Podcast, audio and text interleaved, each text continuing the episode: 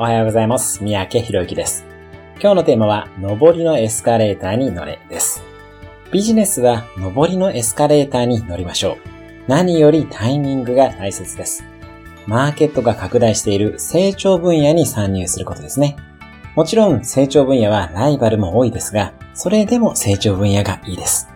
ビジネスや商品にはライフタイムサイクルというものがあります。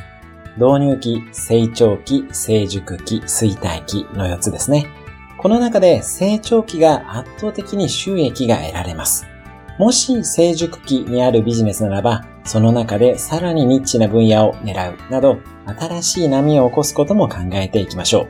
仮に衰退期であるならば、撤退も検討すべきかもしれません。とにかく成長期の分野に常にアンテナを立てておきましょう。